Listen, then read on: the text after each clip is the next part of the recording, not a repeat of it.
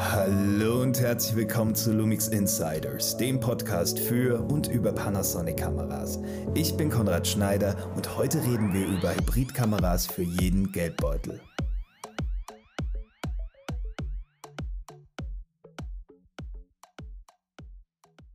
Es ist schon eine gute Zeit, in der wir leben. Eine Zeit, in der wir förmlich von Angeboten der Hersteller gefühlt jede Woche mit Neuerscheinungen überrascht werden. Unter dieser Angebotsvielfalt wird es allerdings immer schwieriger, den Überblick zu behalten, welcher Kamerabody nun der richtige für einen zu sein scheint. In Vorbereitung dieser Episode fragte ich mich, was einen guten Hybriden, also eine Kamera sowohl für Filmer als auch Fotografen ausmacht. Für die Strobisten unter euch sollte neben gut ausgereiften Fotomodi ein HSS-Modus und dementsprechend ein Blitzschuh vorhanden sein. Wer filmt, braucht neben einem HDMI-Ausgang ein Mikrofon sowie Kopfhörereingang. Flexible Farbprofile und eine Auflösung in 4K sollten auch gegeben sein. Gesagt, getan, gefunden. Und heute sprechen wir über drei Modelle für praktisch jeden Geldbeutel. Dabei ist es unerheblich, ob ihr von einem Modell upgraden wollt oder einfach nur eine Erst- oder Zweitkamera sucht. Denn jede der heute vorgestellten Setups liefern amtliche Ergebnisse sowie jede Menge Potenzial, welches ihr über die Zeit ausschöpfen könnt. Unser günstigstes Modell ist die G91, eine MFT-Kamera im oberen Mittelfeld, welche über den gleichen Sensor wie die GH5 und die G9 verfügt. Wie eingangs erwähnt, verfügt sie über ein Mikrofon sowie Kopfhörereingang. Einziger Wermutstropfen dürfte hier der Micro-HDMI-Ausgang sein, der mit einer Zugentlastung über ein L-Bracket oder Käfig abgesichert werden sollte, weil Micro-HDMI vom Design recht instabil ist.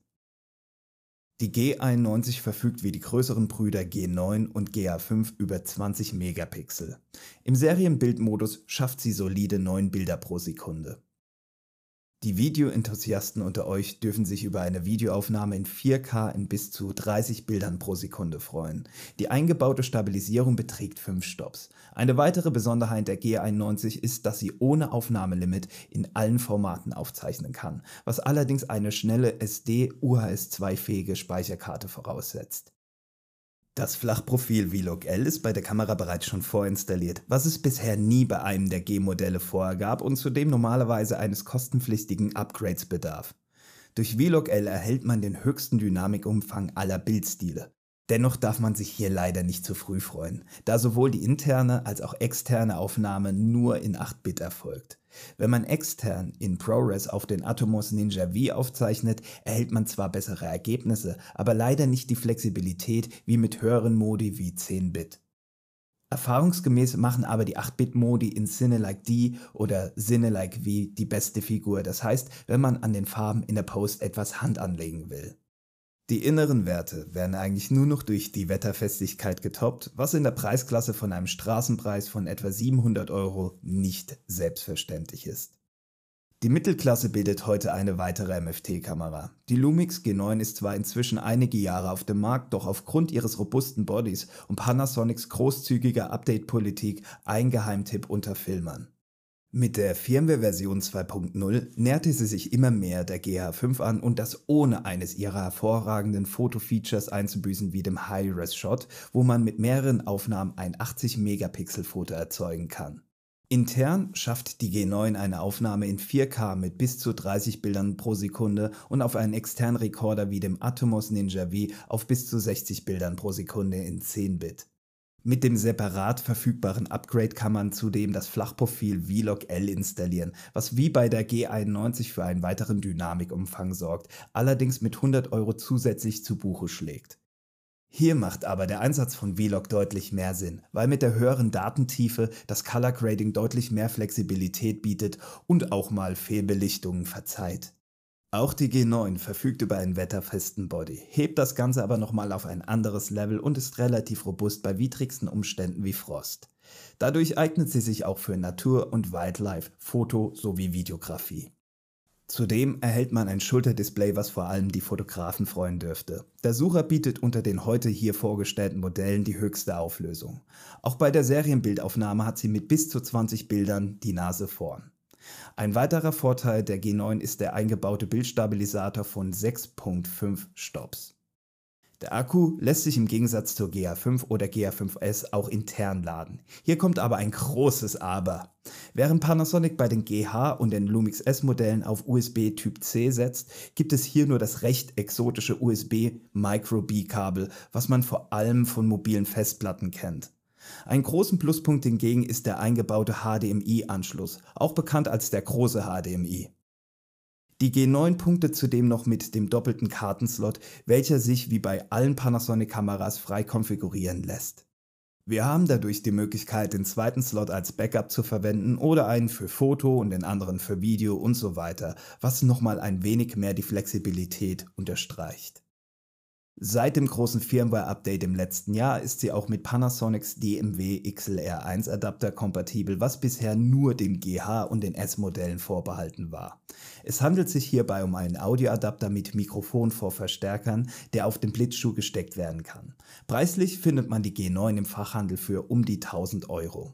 Bevor wir zu unserem heutigen Spitzenmodell kommen, hier noch ein paar Gemeinsamkeiten der beiden hier vorgestellten Kameras. Da beide über den gleichen Sensor verfügen, ist die generelle Bildqualität zunächst identisch. Das heißt, sofern wir von dem 10-Bit-Video-Support von der G9 mal absehen. Das gleiche gilt auch für die ISO-Empfindlichkeit. Beide Kameras leisten einen hervorragenden Job bis 1600 bzw. ISO 3200, wenn man mit ein wenig Rauschen leben kann. Gute Zoom-Objektive für MFT-Kameras sind das Panasonic 12 bis 35 f2.8 sowie das 35-100 f2.8, welche allerdings nicht ganz billig sind, aber dafür recht flexibel. Wer auf Festbrennweiten schwört, sollte sich Sigmas Contemporary-Serie anschauen, welche sehr scharf, lichtstark und vor allem gemessen an der Leistung recht preiswert sind. Sigma bietet ein 16 mm, ein 30 mm sowie ein 56 mm jeweils mit Blende f1.4 an. Die Preise liegen hier zwischen 270 bis 400 Euro. Bei einem schmaleren Budget ist das Panasonic 25mm Blende 1.7 ein Blick wert. Die Speerspitze bildet heute die Lumix S5. Man kann ohne Übertreibung sagen, dass es sich um den Preis-Leistungssieger im Vollformatbereich handeln dürfte. Der Sucher ist zwar schwächer als bei der Lumix G9 und auch bei der Serienbildaufnahme schafft sie es nur auf 9 Bilder pro Sekunde, aber das dürfte nur Sportfotografen ein Dorn im Auge sein. Die Bildqualität ist identisch mit der der Lumix S1 und abgesehen vom Tiefpassfilter mit der der Lumix S1H. Intern kann man mit 4K mit bis zu 60 Bildern pro Sekunde aufzeichnen. In 25 bzw. 30 Bildern pro Sekunde schafft sie das in 10 Bit ohne Crop mit einem Chroma Subsampling von 422 und in den höheren Bildraten mit einem S35 Crop mit 420. Wer über einen Atomos Ninja V verfügt, kann zudem in ProRes RAW in 5.9K aufzeichnen, was in dieser Preisklasse konkurrenzlos ist. Für die Cineasten gibt es darüber hinaus die Aufnahme in anamorphischen Bildformaten. Die Lumix S5 ist die kompakteste Vollformatkamera von Panasonic und sogar ein wenig kleiner als die GH-Modelle. Panasonic hat hier wie bei der S1H Vlog bereits vorinstalliert. Bei der Lumix S1 muss man das hingegen separat erwerben. Das Vlog der S-Modelle hat gegenüber Vlog L der MFT-Kameras einen großen Vorteil, und zwar den V-Garmut. Dadurch lässt sich das aufgenommene Material leicht mit größeren Cinema-Kameras wie der EVA 1 oder der Varicam matchen. Die S-Modelle bieten generell einen deutlich höheren Dynamikumfang von bis zu 15 Stops sowie verbesserte Farbwiedergabe, was mich damals zum Switch von MFT auf das Vollformat veranlasste. Mit ihren 24 Megapixel und einem dual-nativen ISO von 640 und 4000 verfügt sie über ein hervorragendes Rauschverhalten, was vor allem in Lowlight-Situationen praktisch ist. Panasonic musste allerdings für solch ein Power-Paket in diesem Formfaktor sowie Preisklasse ein wenig den Rotstift ansetzen. Ein Schulterdisplay sucht man vergeblich, der erste Kartenslot ist URS 2, der zweite leider nur URS 1 kompatibel. Der eingebaute Bildstabilisator ist sehr gut, aber nicht so gut wie bei den anderen S-Modellen und wer schon einmal eine Lumix S1 bzw. S1H in der Hand hatte, fühlt ein wenig den Qualitätsunterschied. Aber das ist Jammern auf hohem Niveau, denn ich bin sehr zufrieden mit der Verarbeitung der Kamera. Es gibt nur eine Sache, die mich wurmt und das ist der Einsatz des Micro-HDMI-Anschluss. Wie eingangs erwähnt, ist dieser recht instabil und man braucht eine Zugentlastung in Form einer Klammer oder ähnlichem. Ich verstehe die Wahl des Anschlusses, aber Mini-HDMI wäre hier die bessere Alternative gewesen. Angesichts des Preises von knapp 1700 Euro ist das gut verschmerzbar. Man findet die Kamera mit dem recht guten Kit-Objektiv 20 bis 60 mm Blende 3.5 bis 5.6 für unter 2000 Euro im Fachhandel. Die Objektivauswahl der Elma und Alliance mag zwar derzeit noch überschaubar sein, aber nicht alternativlos. Ich bin normalerweise kein großer Fan von variablen Blenden, doch muss ich zugeben, dass das Kit-Objektiv eine recht gute Figur macht und vor allem im Set recht preiswert ist. Eine gute Alternative dürfte das neu erschienene Sigma Contemporary 28-70 f2.8 sein.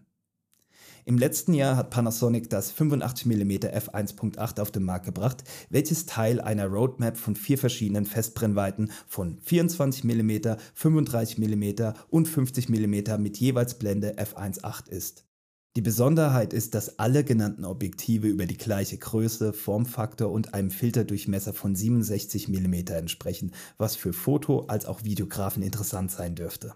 Auch das Kit-Objektiv verfügt über den gleichen Durchmesser, was den Wechsel zum Beispiel eines ND-Filters zum Kinderspiel machen dürfte.